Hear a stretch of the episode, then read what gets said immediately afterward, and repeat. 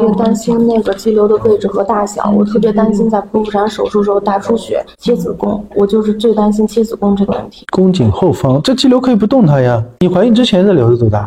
一公分。一公分是三年以前了，你怀孕之前没做过，怀孕之前是去年夏天的时候，大概是个快四个。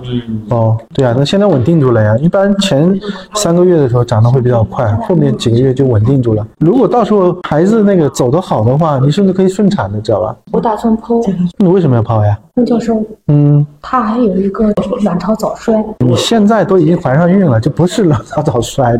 你要真卵巢早衰的话，就是排不出卵来了。你怎么诊断卵巢早衰的呀？A A M H 啊，在咱们这儿附属医院做了一个，这个结果是可以的呀，这个不能给你诊断卵巢早衰的。因为当时要孩子就觉得要的不容易，所以我就是比较担心。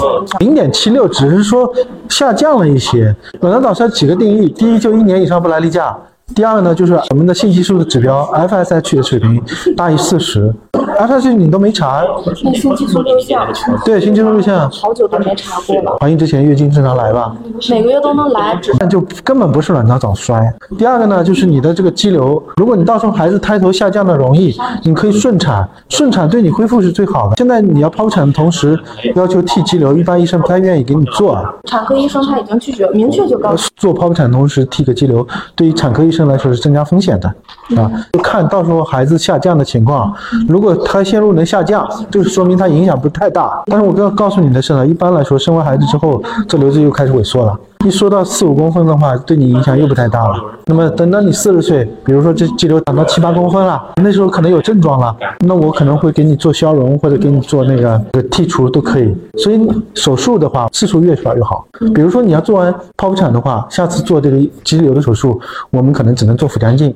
但如果你顺产的话，那我下次有可能可以给你做那个经阴道的手术，那损伤就会比较小。所以我给你的意见，你不要考虑做剖腹产，能顺产尽量顺产。就在生产的过程当中，他不会说压迫那肌瘤造成大出血。